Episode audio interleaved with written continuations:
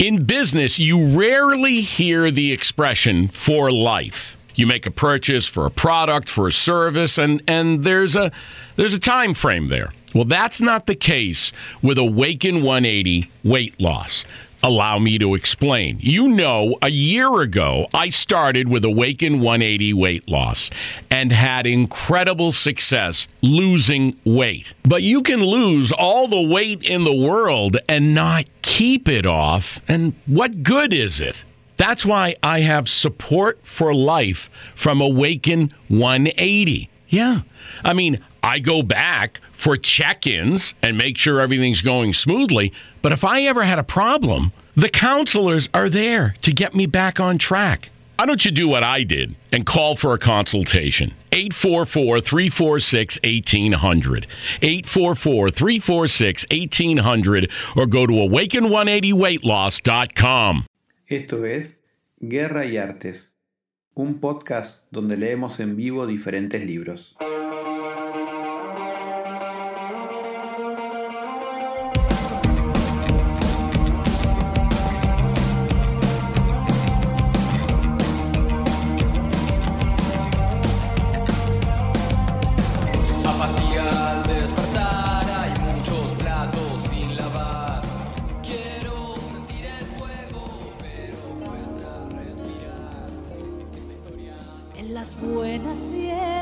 A mi lado siempre tú, de una forma sobrehumana, a mi lado siempre tú. No es tan fácil convivir conmigo, sin embargo siempre al lado mío, mi buen amor, mi gran amor siempre conmigo.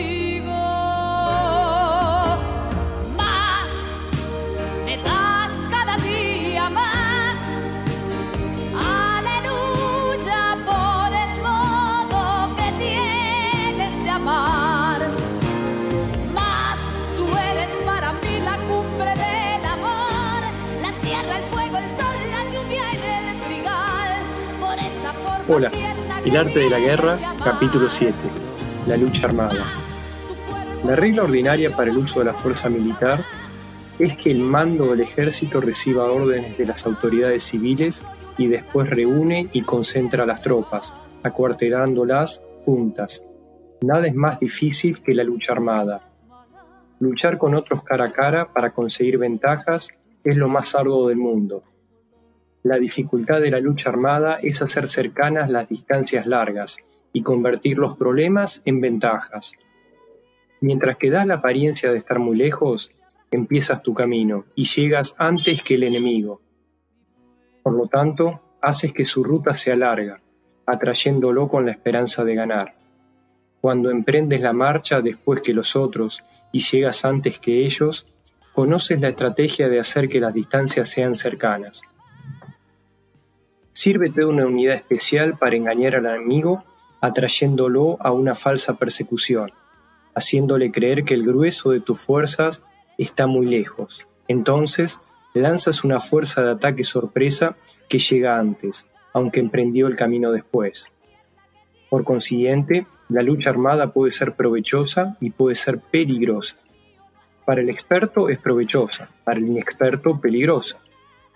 Movilizar a todo el ejército para el combate en aras de obtener alguna ventaja tomaría mucho tiempo, pero combatir por una ventaja con un ejército incompleto tendría como resultado una falta de medios. Si te desplazas ligero y sin parar día y noche, recorriendo el doble de tu distancia habitual, y si luchas por obtener alguna ventaja a miles de kilómetros, tus jefes militares serán hechos prisioneros. Los soldados que sean fuertes llegarán allí primero. Los más cansados llegarán después. Como regla general, solo lo conseguirá uno de cada diez. Hola Diego, ¿cómo estás? Hola Lanto querido, ¿cómo estás?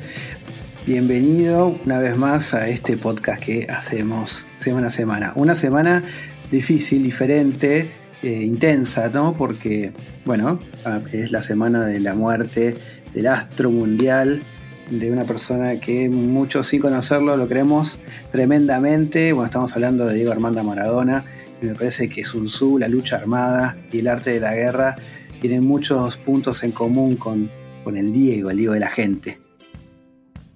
Sin lugar a duda, ¿no? Sin lugar a duda. Y, y yo lo, yo, yo, pensaría que en realidad lo, lo, que sucedió con Diego pasó la inmortalidad, ¿no? Este, y sin lugar a duda creo que Diego es un gran estratega, ¿no? Es un gran jugador, pero al mismo tiempo un gran estratega, ¿sí? Así que, así que este homenaje, ¿no? De la lectura de este capítulo para, para él. Y además un capítulo que se arrancó tremendamente incisivo, porque por fin habla de la lucha armada. Hasta este punto estábamos hablando sobre cómo acomodar la estrategia, cómo conocer el campo, cómo planificar el asedio, cómo organizarse dentro del campo de batalla, cómo pensar en las fuerzas, qué significan estas fuerzas, cómo es ese balance entre las fuerzas, entre el vacío, el lleno, eh, el, lugar que tiene cada una de las fuerzas y cómo en ese lugar y en ese balance eh, se puede construir un equilibrio que depende cómo lo tomes, puedes sacarle provecho o puedes caer en una derrota eh, incluyendo mmm, bueno, una serie de ingredientes que tienen que ver con la estrategia, con el pensar antes, pero también con la experiencia, con cómo poder saber resolver situaciones que no que se dan en ese momento, ¿no? En el momento de la batalla. Y aquí aparece la lucha armada, un condimento extra que completa, me parece a mí, lo que por lo menos en mi imaginario está de, una, eh, de un combate en una guerra, al menos pensándola en, en siglos atrás, ¿no? en esas que aparecen en las películas, en las que los ejércitos numerosos, las, eh, las armas que en, en, general son de uso eh, cuerpo a cuerpo. Y bueno, acá empieza a hablar y, y, me parece que algo de lo que leíste que a mí me encantó eh, tiene que ver con esto que está casi al final, ¿no? Para el experto es provechosa la lucha armada y para el inexperto es peligrosa. Sí, tal cual, tal cual. A mí la verdad que este capítulo me gustó, sí, como decís, en realidad introduce nuevos ingredientes. Y como mencionás, ¿no? Estoy de acuerdo en que hasta el momento hablaba de grandes ejércitos con orden de batalla. Pero acá ya está eh, dándonos la idea de fraccionar ese gran ejército, de tener una unidad muy pequeña que se pueda mover rápido, que pueda distraer la atención, ¿sí? Y, y la verdad que es interesante, ¿no? Porque en realidad eh, es justamente otro estilo, ¿no? De, guerra, ¿no? Guerra de guerrillas, con unidades pequeñas, especializadas, haciendo trabajo de inteligencia, espiando al enemigo, eh, atacando objetivos este, altamente importantes, pero que en realidad se tienen que hacer eh, como con un bisturí, ¿no? Con una, con una precisión muy grande. Y insisto, y me llamó la atención porque recién el capítulo 7 hace mención a eso, ¿sí? Y la verdad que yo desconocía, ¿no? Que, porque claro, Sun Tzu es chino y, uno, qué sé yo, de las películas de los chinitos peleando, chinitos en general, por favor, sin, sin afán de ofender a nadie, pero chinos, japoneses, eh, coreanos. Los japoneses tenían, ¿no? Su, su grupo de elite, los ninjas, ¿sí? Pero los chinos, la verdad que no, no conocía y bueno, y sin embargo, a través de este capítulo descubrimos que también, ¿no? Que Sun Tzu lo lo, sugería. Eh, ese es un aspecto que me llamó la atención. Otro aspecto u otro párrafo, ¿sí? una línea en realidad, que, que me gustó también, eh, tiene que ver con, con la dualidad. ¿no? La lucha armada puede ser provechosa y puede ser peligrosa. ¿no? Eh, como mencionaste, para el experto es provechosa, para el experto peligrosa, ¿sí? la, la necesidad de transformar los peligros en ventajas, ¿sí? Eh, la verdad que creo que va, va, a tomar ¿no? un nuevo rumbo eh, el libro. Y lo que, lo que dijiste recién me, me, trajo una sonrisa cuando hablaste de los ninjas. Se me cruzó. Los ninjas Maradona, argentinidad, y en esa mezcla me acordé de los Exterminators. ¿Te acordás de los Exterminators? Una película argentina de, de- de colección prácticamente, ese cine en el que uno no sabe si le gustaba porque estaba, o porque era chiquito, o porque lo bizarro atraía. ¿no? Una película protagonizada por Emilio dice Guillermo Franchella, donde aparecían, bueno, ninjas y eh, siempre había un superhéroe que no era, bueno, ellos eran los, los héroes o los antihéroes y siempre había algún musculoso o algún eh, peleador reconocido eh, y una eh, dama que era la que querían conquistar, ¿no? En, en los Exterminators, el eh, maestro de las artes marciales era Héctor Echavarría. No sé si te acordás de Héctor Echavarría, un Pero- peleador claro de no sé qué tipo de, si era solo de películas o era también de, de alguna competencia de artes marciales. Y después la, eh, la chica, la, la chica bonita, que en esta película era del año noventa y pico. eh, del 80, sí, 90, principios de los 90 debe ser, eh, la, la heroína, no sé si heroína, la, la que se enamoraban todos, era Patricia Sarán. Bueno, la verdad que sí, mu- muchos, muchos recuerdos, ¿no? Muchas, muchas memorias, porque sin lugar a duda, ¿no? Eh, Franchella y Dizzy, una dupla espectacular. eh, eh, la película, creo que, como vos decís, ¿no? Es una película de culto. Creo que, que justamente muestra, ¿no? Cómo la astucia, ¿sí? Del argentino puede más contra los ninjas astutos, entrenados, entonces creo que, que nos da un cierto mensaje. Creo que es una película que puede ser una comedia, pero sin embargo que nos que, que pone en alto lo- los valores, ¿no? Nuestras cualidades. Sí, debe ser como la, la contraparte del, del arte de la guerra, porque me parece que acá aparece simplemente cosas que se, que se generan por, por azar. Recordando a Patricia Sarán, se hizo famosa por una publicidad. ¿Vos te acordás la publicidad en la que Patricia Sarán se hizo famosa? Esto eh, es algo que puede llegar a recordar eh, alguna persona que esté, que ya haya superado los 30 y largos o 30 y últimos al menos. Mm, Gente más joven dudo que sepa de lo que estemos hablando. Vos, Lanto, ¿te acordás de la cuál era esa, propaganda que, que- Pero- que se hizo famosa Patricia Sarán? Claro que sí, claro que sí. Me acuerdo de la propaganda, me acuerdo de la situación, me acuerdo de que ella entra a un edificio, en particular entra a un ascensor. Me acuerdo que al mismo tiempo de que estaba subiendo el en el ascensor, ella estaba hablando, ¿sí? Creo que en ese momento no estaban los teléfonos celulares, pero bueno, pero es como que hay una, un audio de una conversación telefónica. Y parece que Patricia Sarán estaba llegando tarde, entonces necesita cambiarse en el ascensor. ¿sí? Claro. Eh, la marca del jean, esa parte no la recuerdo, ¿sí? no, no sé si la propaganda ha sido buena o no, la publicidad ha sido buena o no, porque no recuerdo la marca, pero sí recuerdo eh, todo, todo el episodio, ¿no? Sí, a ver si, si estoy buscando por acá, a ver si encuentro de qué de qué comercial de Bueno, Jordache, sí. pero Jordache, claro. no sé si, si era Jordache, así se llama, ¿esa era la marca de los jeans? Sí, por, por lo menos yo lo pronuncio así, no sé cómo se pronunciará. Ah, sí. no, no, no, no me acordaba que existiera una marca así. No sé si, de hecho estaba dudando si, si era la marca de los jeans o de la empresa que hizo. Acá está Jordache. Vos sabés que, bueno, a ver de qué año es esto, de qué año será. Bueno, hace mucho tiempo ya. Bueno, perdón, perdón por haberte llevado a otros caminos que no son los de la táctica y la estrategia. Pero bueno, creo que merecía la pena. Exterminators teníamos que nombrar en algún momento a Franchella, ídolo total, y Dizzy. ¿Sabes que tengo una anécdota con Dizzy? Una ¿En vez estaba con un. Sí, una, una anécdota no con Emilio, pero sino sobre Emilio.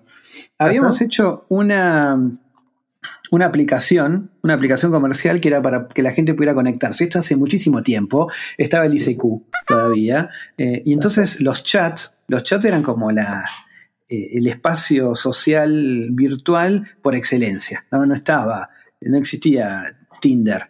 No estaba, no sé, Facebook y que vos ahí te conectabas, ni, bueno, aplicaciones en las que como Meet, ahora que uno puede entrar y, y- y por videocámara, eh, por videoconferencia uno puede charlar. Ahí había unas cosas que se llamaban, que eran los chats, los canales de IRC. Habíamos hecho con un gran amigo, Leandro, una, una aplicación que era sobre, sobre una especie de chat. Creo que era sobre un chat, ahora estoy perdido. Bueno, la cosa es que habíamos hecho una, una aplicación sobre algo por el estilo, si no era el chat era otra cosa similar, y, eh, y habíamos dejado un huevo de Pascua. ¿Qué ¿A qué se le llama huevo de Pascua? Hue- Huevo de Pascua es cuando vos dejás oculto en alguna parte del programa algo que es como un regalo para la persona que está usando el programa. Muchas veces tiene que ver con videojuegos, que encontrás, no sé, un nivel oculto, o si haces una combinación de teclas aparece un personaje que, que- que no le aparece a cualquiera. Bueno, algo por el estilo, ¿no? Esto viene de eh, la costumbre para Pascuas de ocultar los huevos de Pascuas en la casa, que lo oculta el conejo de Pascua. Entonces eh, eh, están ocultos en la casa estos huevos que cuando uno los encuentra son de chocolate y se pone contento. Entonces son sorpresas ocultas en los programas. En este caso era en, en- en una especie eh, de chat. Y esta sorpresa era que con una combinación de teclas lo que te apareciera era una foto de Emilio Dizzi en el medio de la pantalla.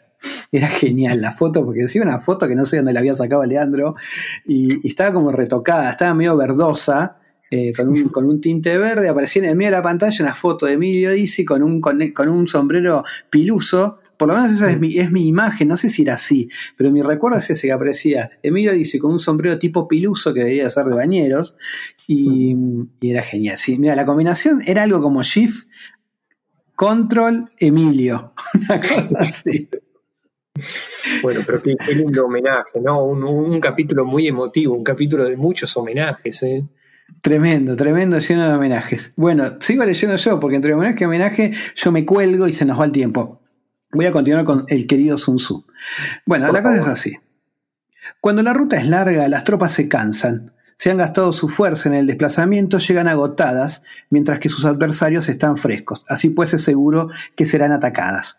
Combatir por una ventaja a 50 kilómetros de distancia frustrará los planes del mando. Y como regla general, solo el 50% de los soldados lo harán. Si se combate por obtener una ventaja a 30 kilómetros de distancia, solo dos de cada tres soldados los recorrerán. Así pues, un ejército parece si no está equipado. Perece, perece si no está equipado, si no tiene provisiones o si no tiene dinero. Estas tres cosas son necesarias. No puedes combatir para ganar con un ejército no equipado. Por tanto, si ignoras los planes de tus rivales, no puedes hacer alianzas precisas. A menos que conozcas las montañas y los bosques, los desfiladeros y los pasos y la disposición de los pantanos y de las marismas, no puedes maniobrar con una fuerza armada. A menos que utilices guías locales, no puedes aprovecharte de las ventajas del terreno. Solo cuando conoces cada detalle y la disposición del terreno puedes maniobrar y guerrear. Por consiguiente, una fuerza militar se establece mediante el engaño, se moviliza mediante la esperanza de recompensa y se adapta mediante la división y la combinación. Una fuerza militar se establece mediante el engaño en el sentido de que engañas al enemigo para que no pueda conocer cuál es tu situación real y no pueda imponer su supremacía. Se moviliza mediante la esperanza de recompensa en el sentido que entra en acción cuando ve la posibilidad de obtener una ventaja. Dividir y volver a hacer combinaciones de tropas se hace para confundir al adversario y observar cómo reacciona frente a ti. De esta manera puedes adaptarte para obtener la victoria. Por eso, cuando una fuerza militar se mueve con rapidez, es como el viento. Cuando va lentamente es como el bosque, es voraz como el fuego e inmóvil como las montañas. Es rápida como el viento en el sentido de que llega sin avisar y desaparece como el relámpago. Es como un bosque porque tiene un orden. Es voraz como el fuego que devasta una planicie sin dejar atrás sí ni una brisna de hierba. Es inmóvil como una montaña cuando se acuartela. Bueno. Muchas cosas, muchas cosas, ¿no? Las que, las que plantea aquí Sun Tzu, pero mm, empieza a enumerar, que es algo que nos gusta a nosotros. Cuando enumera y cuando pone unidades, eh, nos sentimos felices, ¿no? Habla de la distancia, de cuántos kilómetros son los que deberían eh, separar o cuánto debería eh, recorrer un ejército. para mí son un montón de kilómetros, porque habla del rango de 50 y de 30. Yo creo que hago dos cuadras y ya me cansé. Imagínate hacer 30 kilómetros con una armadura que debe pesar un montón. Te morís de calor te morís de frío, seguramente cualquiera de las dos depende de lo que haga en ese momento. Llevar la el arma, que ponele que llevas una lanza, qué sé yo, no sé. Llevarás unas espadas, una espada samurai. Recorrer los 30 kilómetros, ¿para qué? ¿Para después darte con todo con otro? Para sobrevivir. Yo creo que es, es, eh, bueno, hay que estar muy entrenado, ¿no? No, no, sin lugar a duda, y hay que tener justamente una gran motivación, ¿no? Para hacer eso. Eh, Sun Tzu habla acerca de recompensa, ¿no? La verdad que me gustaría entender eh, qué tipo de recompensa se refiere, ¿sí? Si tal vez se refiere a una recompensa, una recompensa económica, porque tal vez este, lo que se gana es un botín, o si la recompensa es la satisfacción, ¿no? De llevar adelante una batalla por la liberación de cierto pueblo, ¿no? Pero me parece más que va por el lado de una recompensa por botín, ¿sí? Porque acá no se hablan de ideales, no se hablan de libertad de un pueblo, acá se hablan de obedecer básicamente, ¿no? Y hay una, una jerarquía muy bien marcada. Sí, ¿te acordás Eh. que en un capítulo anterior hablaba sobre cuál era la forma de repartir o de premiar a los soldados? Era, era muy claro, hablaba de carrozas, de carros, eh, de cómo, de, que la, la- persona que mejor eh, peleara iba a tener ciertos premios, que no iba a haber premios para todos, para que, para que entre ellos compitan. Eh, fue muy claro en eso Sun Tzu, al menos en los capítulos anteriores. No es solo por una cuestión, bueno, hay una cuestión que tiene que ver con lo que vos decís, con la organización y el orden de mando. ¿No? Es ese orden en el que obedecer es, eh, es, una de las leyes primeras. Pero además hay una recompensa, que ya la había dicho, que es una recompensa material, en la que solo algunos van a poder llegar a obtener esa recompensa y van a ser los que mejores hayan peleado. Claro, bueno, sí, es muy buena motivación, ¿no? Justamente para incentivar, ¿no? A que cada persona dé lo mejor de sí eh, y competir entre ellos, ¿no? Este, sí, es interesante. Y es interesante también, como, como bien decís, las métricas, ¿no? Habla de, bueno, 50 kilómetros, el 50% de las personas llegan, 30 kilómetros, el 66%, dos de cada tres llegan, ¿sí? Eh, es información muy, muy precisa, ¿sí? Obviamente, ¿no? Con el paso del tiempo, eh, estas métricas tal vez cambian un poco, porque como bien decís, antes se caminaba esos 50 kilómetros, hoy me imagino que te subís a un tren, un helicóptero, un barco, lo que fuera, y, bueno, y entonces ya esta métrica deja de tener sentido, pero lo que sí tiene sentido, toda esta medición que hace y toda esta probabilidad que desarrolla, ¿sí? Eh, también lo hemos mencionado en capítulos anteriores, ¿no? Que, que tal vez se hablaba de una relación 6 a 1 para hoy día, o por lo menos el siglo pasado, ¿no? Para, para tener una gran chance de victoria. Eh, así que son, son, son enseñanzas que, que, siguen vigentes más allá de que cambian las mediciones, ¿no? Creo que Sun Tzu en lo anterior nos dijo 10 a 1 de relación y hablamos sobre esta, esta diferencia, esta actualización que hay de acuerdo a las nuevas tecnologías que podemos llegar a tener. ¿Seguimos, Lanto? Por favor, por favor, ya voy con el próximo, la próxima sección, ¿sí? Bien, es tan difícil de conocer como la oscuridad. Su movimiento es como un trueno que retumba. Para saquear un lugar, divide a tus tropas. Para expandir tu territorio, divide el botín. La regla general de las operaciones militares es desprover de alimentos al enemigo todo lo que se pueda. Sin embargo, en localidades donde la gente no tiene mucho, es necesario dividir a las tropas en grupos más pequeños para que puedan tomar en diversas partes lo que necesitan, ya que sólo así tendrán suficiente. En cuanto a dividir el botín, significa que es necesario repartirlo entre las tropas para guardar lo que ha sido ganado, no dejando que el enemigo lo recupere. Actúa después de haber hecho una estimación. Gana el que conoce primero la medida de lo que está lejos y lo que está cerca. Esta es la regla general de la lucha armada. El primero que hace el movimiento es el invitado, el último es el anfitrión. El invitado lo tiene difícil, el anfitrión lo tiene fácil. Cerca y lejos significan desplazamiento. El cansancio, el hambre y el frío surgen del desplazamiento. Un antiguo libro que trata de asuntos militares dice, las palabras no son escuchadas, por eso se hacen los cimbalos y los tambores. Las banderas y los estandartes se hacen a causa de la ausencia de visibilidad. Cimbalos y tambores, banderas y estandartes se utilizan para concentrar y unificar los oídos y los ojos de los soldados. Una vez que están unificados, el valiente no puede actuar solo, ni el tímido puede retirarse solo. Esta es la regla general del empleo de un grupo. Unificar los oídos y los ojos de los soldados significa hacer que miren y escuchen al unísono de manera que no caigan en la confusión y el desorden. Las señales se utilizan para indicar direcciones e impedir que los individuos vayan a donde se les antoje. Así pues, en batallas nocturnas utiliza fuegos y tambores, y en batallas diurnas sírvete de banderas y estandartes, para manipular los oídos y los ojos de los soldados. Utiliza muchas señales para confundir las percepciones del enemigo y hacerles temer tu temible poder militar. De esta forma, tienes que hacer desaparecer la energía de sus ejércitos y desmoralizar a sus generales. En primer lugar, has de ser capaz de mantenerte firme en tu propio corazón. Solo entonces puede desmoralizar a los generales enemigos. Wow, creo que en este capítulo toca distintos elementos, ¿no?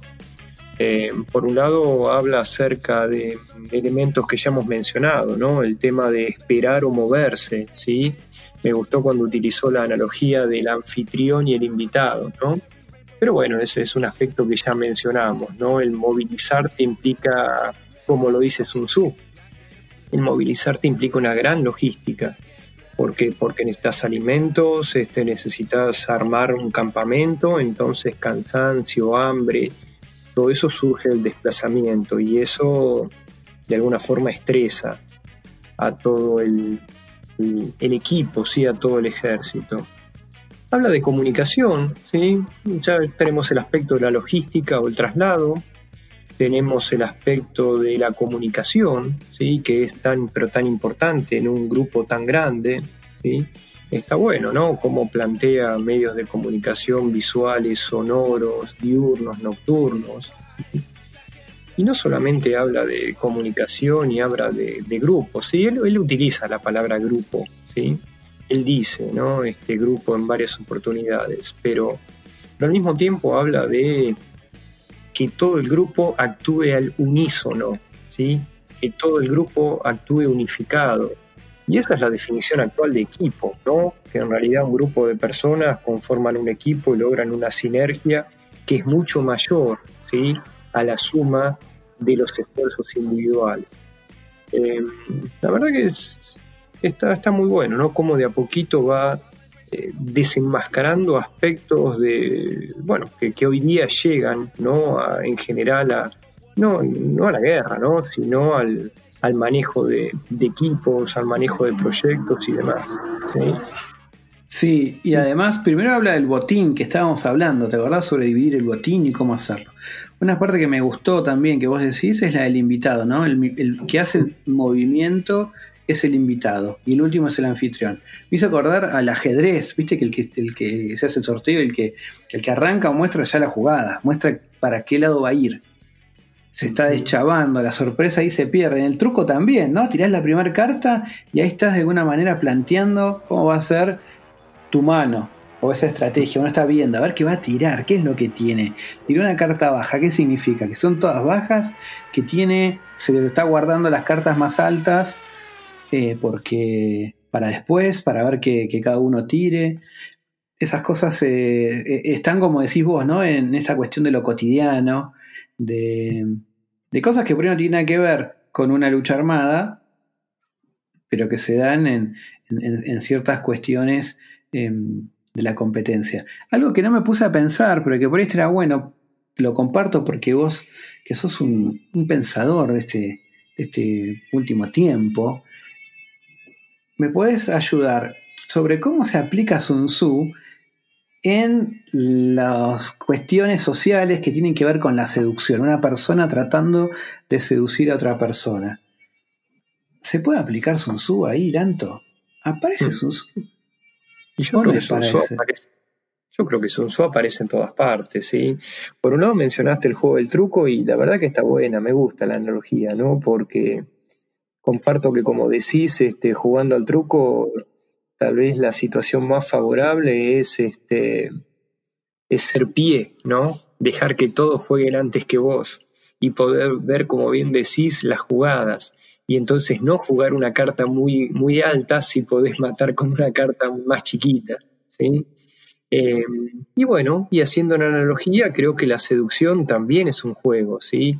Y creo que la seducción es un juego en todo sentido, ¿no? Uno eh, puede seducir este, de muchas formas y a muchos eh, eh, de- destinatarios, ¿sí? Que yo, puede ser una seducción este, a una mujer, una seducción amorosa, pero al mismo tiempo uno puede dar un discurso y lo que pretende es seducir justamente a las personas que están escuchando para, no sé, para motivarlas a que hagan algo, para venderles un plan de ahorro, ¿sí? para venderles tal vez un, un tiempo compartido.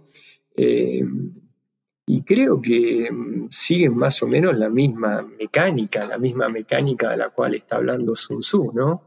Eh, escuchar, ¿sí? jugar último, eh, mm, establecer métricas. la verdad que, bueno, de a poco voy comprendiendo por lo menos por qué, por qué este libro es tan mencionado, ¿no? En muchos, muchos, muchos dominios, ¿no? En muchas... este, muchos contextos, porque está tan vigente. No me quedé pensando con eso que estabas diciendo de vender, ¿no? Utiliza muchas señales para confundir las percepciones del enemigo.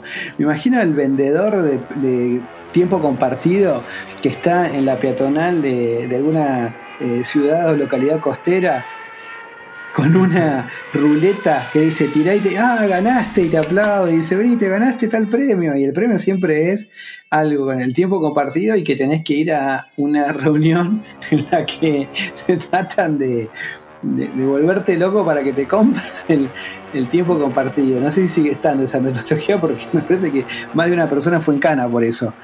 Pero a, eso lo, lo relaciono con el temible poder militar, el temible poder de los vendedores de tiempo compartido. Eh, me acordé de eso.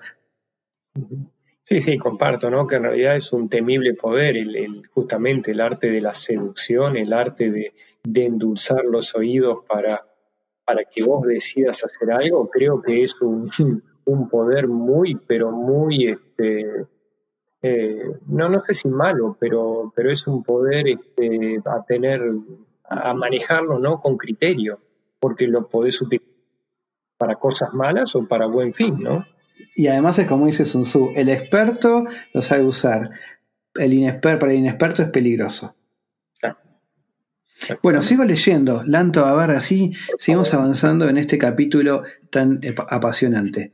Bien así, por eso, perdón, por esto la tradición afirma que los habitantes de otros tiempos tenían la firmeza para desmoralizar y la antigua ley de los que conducían carros de combate decía que cuando la mente original es firme, la energía fresca es victoriosa. De este modo, la energía de la mañana está llena de ardor. La del mediodía decae y la energía de la noche se retira. En consecuencia, los expertos en el manejo de las armas evitan la energía entusiasta, atacan la decadente y la que se bate en retirada. Son ellos los que dominan la energía.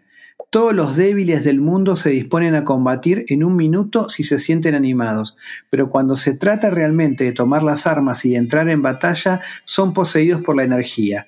Cuando esta energía se desvanece, se detendrán, estarán asustados y se arrepentirán de haber comenzado. La razón por la que esa clase de ejércitos miran por encima del hombro enemigos fuertes, los mismos que miran a las doncellas vírgenes, es porque se están aprovechando de su agresividad, estimulada por cualquier causa. Utilizar el orden para enfrentarse al desorden, utilizar la calma para enfrentarse con los que se agitan, esto es dominar el corazón. A menos que tu corazón esté totalmente abierto y tu mente en orden, No puedes esperar ser capaz de adaptarte a responder sin límites, a manejar los, los acontecimientos de manera infalible, a enfrentarte a dificultades graves e inesperadas sin turbarte, dirigiendo cada cosa sin confusión.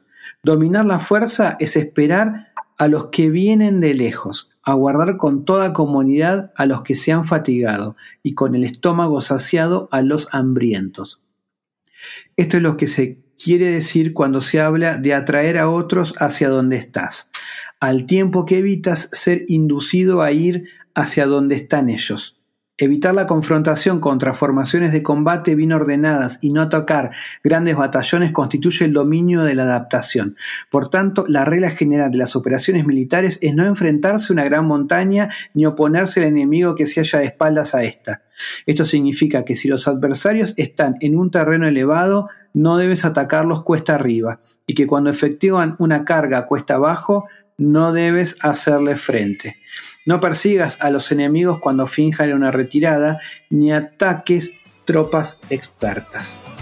Bueno, acá lo que está diciendo Sun Tzu en unas palabras formidables es el conocido tipo, la, la frase conocida en el fútbol de él que sabe manejar los tiempos, del tiempista, una persona con experiencia, que no tiene toda la energía de los jóvenes jugadores, que conoce sus limitaciones, pero que en ese contexto sabe cuándo aplicarlas, cómo medir los tiempos, cómo adecuar a los tiempos y hacer que en definitiva los demás corran. Sabe cuándo no tiene que correr y sabe cuándo el correr no es provechoso, entonces invita a las personas con menos experiencias a que desgasten toda su energía de una forma eh, poco cuidada y que en el momento que haya que usarla ya estén exhaustos y no sepan qué hacer. No, me parece que acá está hablando de la experiencia, está hablando de la sabiduría, eh, eh, está hablando de ese tipo de cosas que evidentemente para Sun Tzu son muy importantes en la batalla. No, comparto, comparto 100%, ¿no? El tema del ritmo, el tema de la velocidad, el tema de acelerar, frenar. Eh, tal, vez hay un capítulo más adelante, pero comparto, ¿no? Como bien decís, este, bueno, el fútbol no es lo mío, pero lo comparto, ¿no? Que, que el ritmo en cualquier este deporte de equipo es, es fundamental, ¿sí?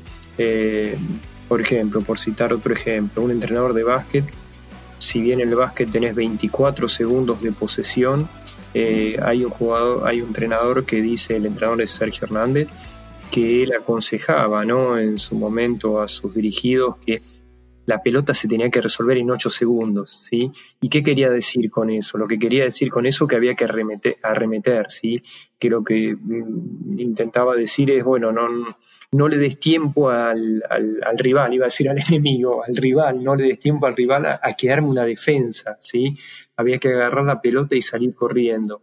Eh, y bueno, y acá Sun Tzu entiendo que está diciendo lo mismo, ¿no? Y, y, siempre juega con el otro aspecto tan, pero tan importante como es el terreno, ¿no? Y ya, ya mencionamos el tema de arriba y abajo, ¿sí? Cómo se, se ataca hacia abajo aprovechando justamente el terreno para que te impulse, cómo tenés que escapar si, si estás recibiendo una carga, ¿no? De, de un ejército desde una ladera, ¿no? De una parte superior.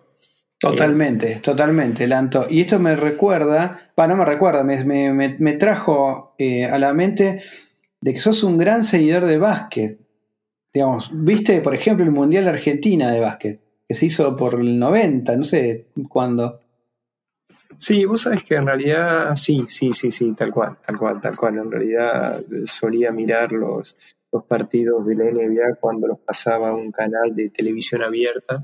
Y entonces recuerdo ver este, las grandes batallas entre los Lakers y los Celtics. Y bueno, en algún momento cuando se hizo un mundial este, en Argentina, si mal no recuerdo, también lo seguí. Y en ese momento la verdad que lo que me gustó muchísimo eran los relatos, que en ese momento eh, Víctor Hugo relataba fútbol, pero, pero relató partidos de básquet. Y, ah, mira, no sabía que había relatado partidos de básquet. Bueno, debe haber sí. registros seguramente en YouTube. Vos sabés que en realidad justamente como fue una situación así muy particular, parece que no quisieron dejar ningún registro grabado, ¿sí? Pero bueno, pero no. cada uno de los fans, sí, que lo escuchamos, lo tenemos grabado a fuego, ¿no? En nuestro cerebro, en nuestro corazón. Y, y la verdad que, bueno, este, me, me- me gustaría en algún momento ¿no? que se filtren algunos, algunos videos de YouTube de cómo Víctor Hugo relataba los, los dobles, porque él, él le ponía tanta pasión, ¿sí? relacionado con este capítulo, tanta pasión como a cada gol. ¿sí? Entonces, la verdad que era muy, muy emotivo ¿no? escuchar Pero, un relato. pero hay, hay muchos tantos en un partido de básquet. No, no, no me puedo imaginar cómo podría ser eh, Víctor Hugo para relatar todos los, los tantos que habría ahí. Sí, sí, me imagino que tiene una capacidad de manejar el aire y la respiración muy grande, ¿no? Porque, como, como bien decís, ¿no? Si, si Sergio Hernández pedía a sus jugadores que en ocho segundos definan, imagínate si no, no terminaste de cantar un doble que ya estás cantando el doble de- del rival. Eh, pero bueno, por eso, de- por este medio tal vez este, le pedimos, ¿no? A cualquier oyente que pueda tener algún audio de los relatos de Víctor Hugo que, que por favor los comparta, ¿no? Me parece, sí, genial. De hecho, eh, esto me trae a colación que nos siguen, nos siguen escribiendo para saber eh, sobre las películas, ¿no? ¿Cuál es, aquella película que, eh, que te emocionó?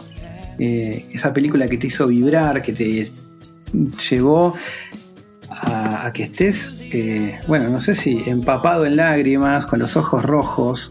Eh, bueno, mm, Bueno, quiero, quiero confesar, sí, o quiero declarar, o quiero confirmar que al menos un oyente, sí, un oyente ha acertado. Sí, en realidad hay dos películas, ¿no? Que creo que son eh, similares en cuanto a, a cómo me emocionaron, ¿sí? Dos, dos películas que, que podrían decirse que, que tienen temáticas parecidas, distintos actores, distintas, eh, distintos temas, pero incluso más o menos de la misma época.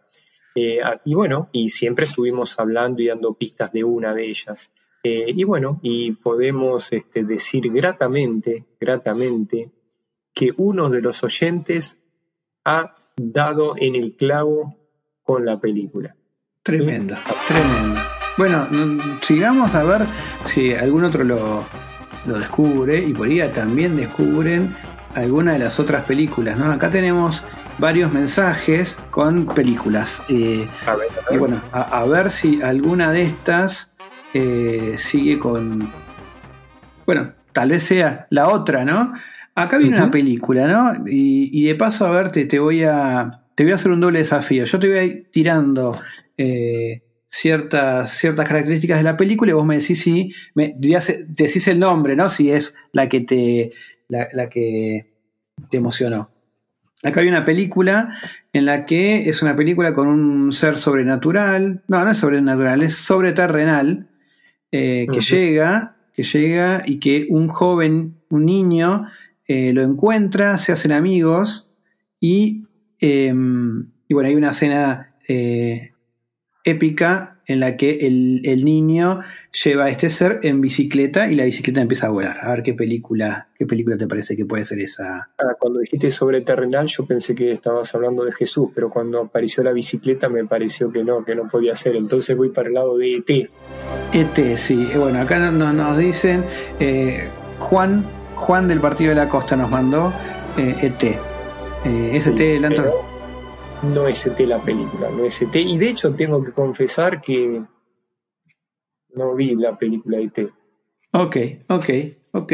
Eh, interesante, ¿no? Estamos, estamos reconstruyendo tu personalidad a, partir de las películas que viste las que no viste y las que te hicieron emocionar. Acá hay otra película que nos manda Matías de El Mondongo y nos dice lo siguiente. Acá está la película. La película es sobre un joven que le hacen bullying hasta que una persona inmigrante le hace, le da clases de artes marciales, eh, en las cuales uno de sus movimientos está relacionado con un ave y que le permite ganar el famoso concurso, en este caso, del arte marcial. ¿Qué película estoy hablando, Lanto? Y estamos hablando de Karate Kid, ¿sí? Karate Kid, perfectamente.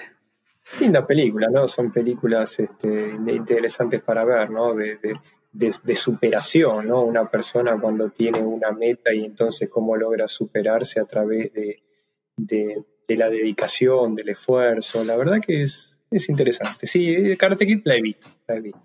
Pero no es la No, película. es- no es la película. Ok. Bueno, acá hay una jugada, la dice Alejandro de eh, acá de la- del centro. Eh, bueno, a ver.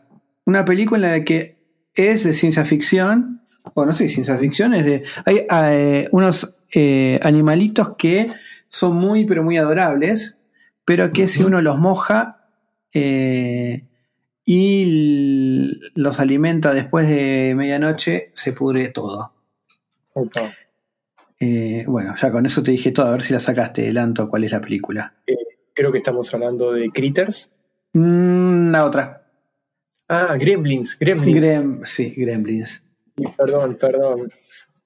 Eh, sí, estamos hablando de Gremlins. Eh, también tengo, tengo que confesar que no la he visto, por eso el, el error con Critters, sí, porque no sabía bien cuál era cuál.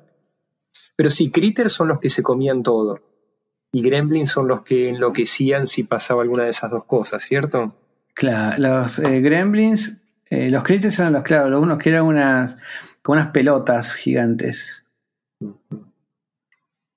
Está, está, está. Pero bueno, no, no, no es la película que me ha emocionado.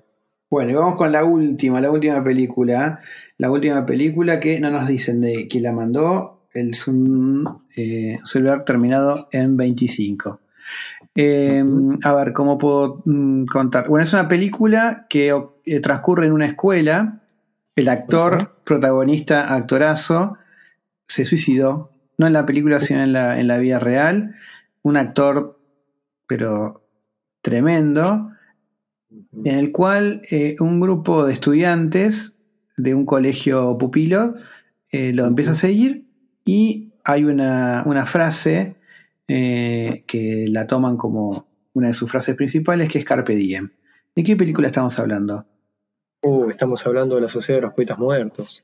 Perfecto. Muy buena película, muy película que tiene todos los, me parece todos los condimentos. Excelentes actores, momento emotivo, eh, muchos varones, que no es un ejército, pero yo creo que es algo que te puede generar empatía, puede estar, te puede mover las fibras. Eh, ¿Es esta la película, Lanto? Es muy buena película y creo que la vi. eh, Creo que la vi, pero no es esa la película. Polémico. Polémico. Polémico. Sí. Igual al principio, cuando estabas hablando, estaba en duda si iba a ser La Sociedad de los Poetas Muertos o eh, Perfume de Mujer. Película con- Perfume de mujer. Hay, hay dos versiones. Ah, sí, hay, Hay dos dos. versiones. Claro, claro, claro, claro, claro que sí. La última es la que vos conocés. Eh, ¿Quién actúa en la última? Y en la última actúa em, como es este Al Pacino. Al Pacino, sí, bueno, es Al Pacino la que vi, sí. Una escena épica cuando conduce una Ferrari y bueno, y hay que... No, no- no sería spoilear, ¿no? Pero bueno, pero Al Pacino es ciego y conduce una Ferrari a fondo. Claro. Bueno, en la original, la original es 74 y el protagonista es Vittorio Gassman. Uh, Tremendo, tremendo. Vittorio Gassman act- actuando en esa, en esa película. Te la recomiendo, Lanto, porque por ahí esa te, te emociona. No es de las que vos estás eh, pensando, no es la que conoces. Y por- tal vez sea la nueva película que te emociona en este 2020 y lo que resta del 2020. Sí, en Perfume de Mujeres está, es muy interesante y emocionante el discurso que da, ¿no? Al Pacino al final en el juicio. La verdad que es muy movilizador. Bueno, pero Al Pacino suele dar discursos movilizadores en las películas, ¿no? Sí, ¿y sabés quién es el, el otro protagonista de Perfume Mujer, la que es con Al Pacino? Yo no me acordaba que era este. Este mm, mirá, Chris Sí. O'Donnell. Chris. O'Donnell. Chris O'Donnell. Sí. ¿Qué hizo de Robin? ¿Chris O'Donnell? No, ¿qué Mm. hizo Chris O'Donnell? Creo que hizo de Robin. De Batman no, seguro. Pero No, de Robin Batman no, me parece que hizo de Robin, sí. Sí, sí, sí. Bueno, bueno, se- seguimos, Lanto, con lo que ya que el, el último, el, el último pedacito, el, la frutilla de, de la torta de este capítulo Sun Tzu Eso- apasionante. Y eso nos lleva a una discusión, pero que la podemos llevar adelante el próximo capítulo. Vos dijiste, queda la frutilla de la torta. Y eso supone que hay gente que deja la frutilla para el final, pero hay gente que empieza con la frutilla de la torta. Dejo, dejo planteado el tema para la próxima. ¿Qué te parece? Yo creo que estás tirando con munición gruesa y es muy difícil no eh, rebatirte el desafío que estás poniendo. Yo creo que hay gente que empieza por la frutilla.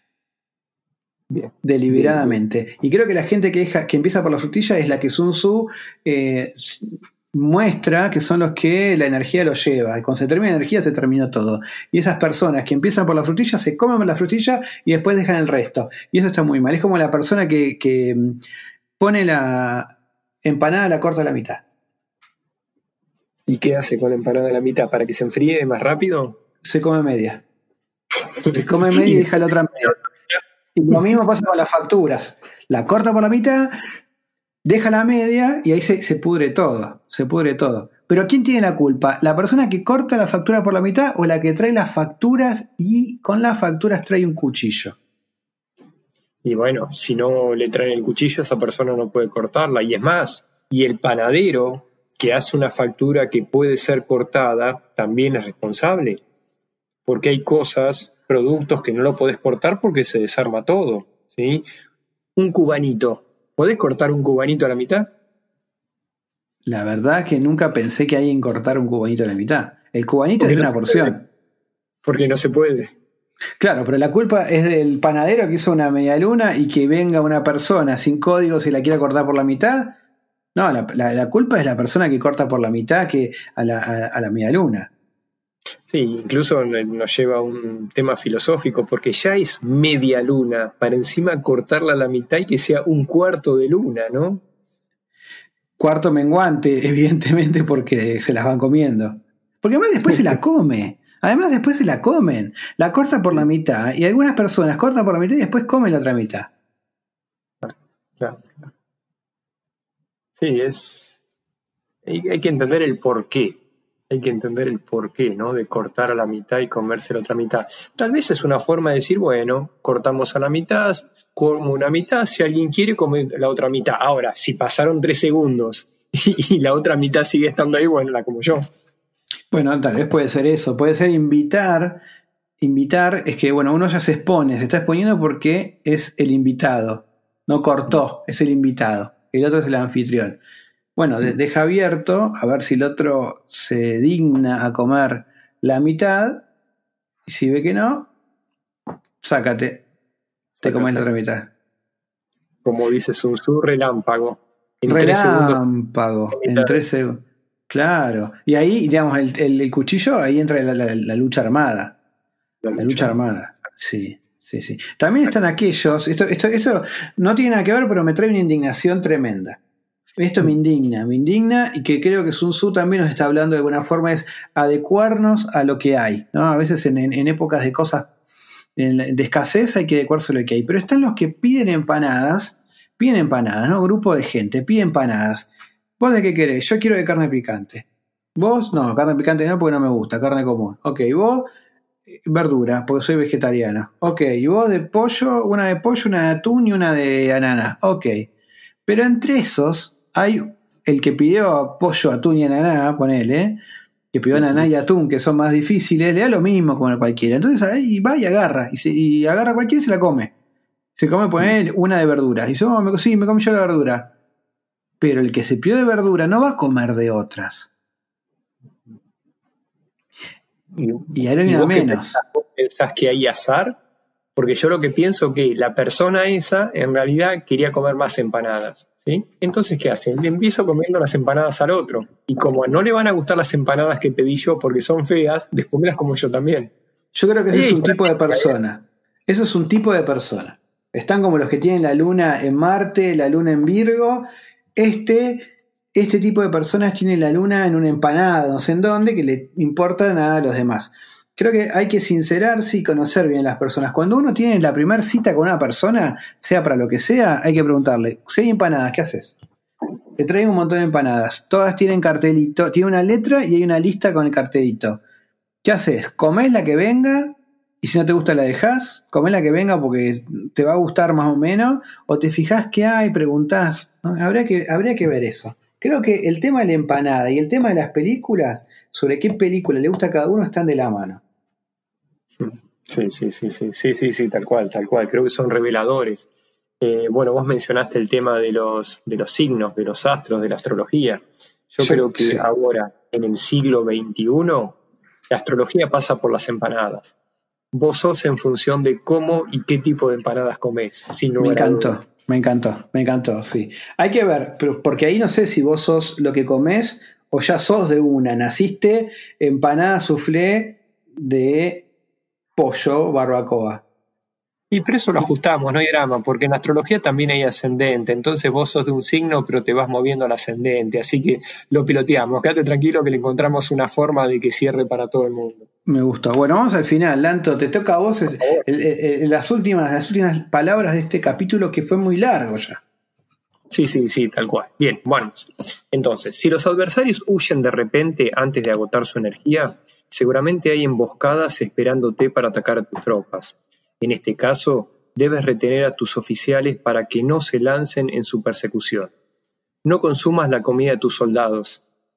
Si el enemigo abandona de repente sus provisiones, éstas han de ser probadas antes de ser comidas, por si están envenenadas. No detengas a ningún ejército que esté en camino hacia su país. Bajo estas circunstancias, un adversario luchará hasta la muerte. Hay que dejar una salida a un ejército rodeado. Muéstrales una manera de salvar la vida para que no estén dispuestos a luchar hasta la muerte, y así podrás aprovecharte para atacarlos. No presiones a un enemigo desesperado. Un animal agotado seguirá luchando, pues esa es la ley de la naturaleza. Estas son las leyes de las operaciones militares. Bueno, dos comentarios rápidos. Por un lado, es, es interesante, ¿no? Y, y dije interesante, que había prometido no decirlo, pero, pero la verdad Perdiste, que no deja. Sí, Per- otra vez. perdiste. Yo creo que perdiste. Para mí, vos sos empanada de, eh, verdura. Con eso sos empanada de verdura. Al horno. Bien, Sin bueno, sal. podemos ir armando nuestro, nuestro horóscopo de empanadas. Pero quería decir que no deja de sorprenderme que no, no preparamos ¿no? nosotros este, el guion, no leemos el capítulo, ni siquiera sabemos el título del capítulo. Pero no, bueno, tenemos eh, ni idea, no tenemos ni idea. Eso es obvio, me parece. es obvio. Pero vos fíjate cómo hablando de las empanadas, y el capítulo cierra hablando de eso, no consumas la comida de sus soldados, y es justamente lo que estamos debatiendo. La persona que le comía las empanadas al otro. Esto es muy raro, yo creo que el PDF nos, nos está escuchando y se va armando en función de lo que nos escucha, ¿no? Sí, imagínate el bambú. El bambú cómo se fue moldeando. Tal cual, tal cual, tal cual. Y lo Y acá- último, para con un Sí. poco de, de- sí, de, de- de seriedad, es- está bueno, ¿no? Lo que dice, el tema de dar una salida, ¿sí? Un adversario rodeado, sin escapatoria, luchará hasta la muerte. Y no hablamos solamente de, una guerra, sino que hablamos en general de cualquier negociación, ¿no? Es como hay que dejar una salida para que la negociación pueda terminar por ese lado, ¿no? Creo que pa- para mí, si bien el capítulo me ha resultado muy, pero muy eh, fructífero, creo que esta es la frase del capítulo. Y me parece que eh, también habla de un código. ¿No? Habla de, de, sí, de ciertos acuerdos que cuando ya está el enemigo vencido, ya está, está vencido, listo. Ya lograste tu objetivo, ya está. Hay que saber parar, ¿no? Hay que saber parar. Hay que saber darse cuenta cuando uno ganó y también cuando uno perdió. A veces eh, eso siempre, siempre es Eso bueno. es importante y está bueno saber eh, conocer, ¿no? ¿Cuál es la definición de ganar? ¿Qué significa ganar? ¿Significa mostrar al otro ejército superioridad? ¿Mostrar al ejército que pueda hacer lo que quiera con el otro ejército cuando lo decida? Eh, ¿Significa humillar al otro ejército? ¿Sí? Eh, creo que eso es parte de la lucha, pero no la lucha cuerpo a cuerpo, sino de, de la lucha política. Qué empanada. Flor de empanada. Carne La empanada de carne, ¿con comino o sin comino? Podría hacer un chiste muy simple y decir me importa un comino, pero la verdad que yo iba a hacer otra pregunta. ¿Con pasa de uva o sin pasa de uva? ¿Con azúcar Uh, superior para que se termine de dorar o sin azúcar? ¿El repulgue es importante o puede estar cerrada con el tenedor y es lo mismo? yo creo que nada es lo mismo. Cada uno de esos detalles hace a la empanada perfecta. em, y, y varias de esas, de, de esas variables han dividido familias, han dividido clanes, estirpes de seres humanos que se han dividido de acuerdo a cada una de esas, esas preguntas interesantísimas con el que acabamos de cerrar este capítulo.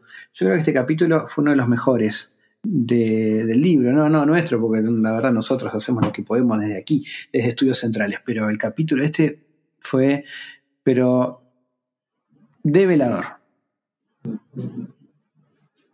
Sí, Bueno. comparto 100%, uno de los mejores capítulos. Y además con este capítulo ya pasamos la mitad del libro, por lo cual lo que nos queda es menos de la mitad.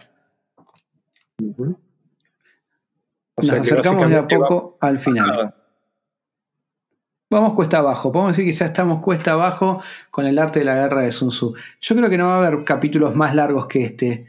Eh, por lo general son más, más cortitos, pero bueno, nos vamos preparando, ¿no? Porque ya este capítulo en general nos ha llevado bastante tiempo, más allá de nuestras exquisitas discusiones. Bueno, Lanto, me parece que acá ya podemos eh, terminar, mandarle un saludos a, a todos nuestros oyentes, en especial al, al tío Joaquín. Bueno, así es, este nos despedimos. Ha sido un capítulo muy largo, pero muy provechoso, así que nos despedimos. Y no sé, Diego, si querés hacer alguna mención o algún cierre especial para este capítulo. Bueno, nos despedimos con una de las creaciones más hermosas que ha tenido la humanidad. No necesita ningún otro comentario. Hasta luego y hasta siempre. Ahí lo tiene Marabona, lo marcan dos, pisa la pelota Marabona, arranca por la derecha el genio del fútbol mundial y deja el tercero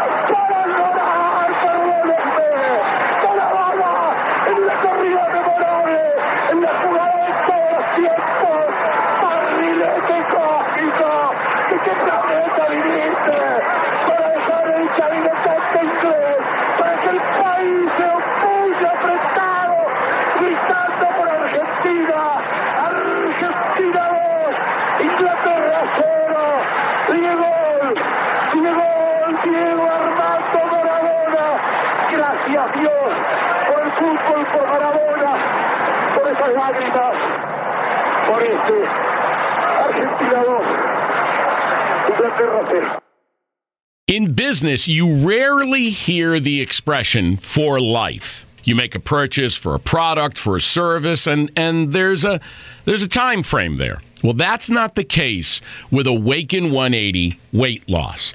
Allow me to explain. You know, a year ago, I started with Awaken 180 weight loss and had incredible success losing weight. But you can lose all the weight in the world and not keep it off. And what good is it?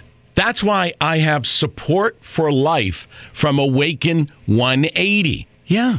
I mean, I go back for check ins and make sure everything's going smoothly. But if I ever had a problem, the counselors are there to get me back on track. Why don't you do what I did and call for a consultation? 844 346 1800. 844 346 1800 or go to awaken180weightloss.com.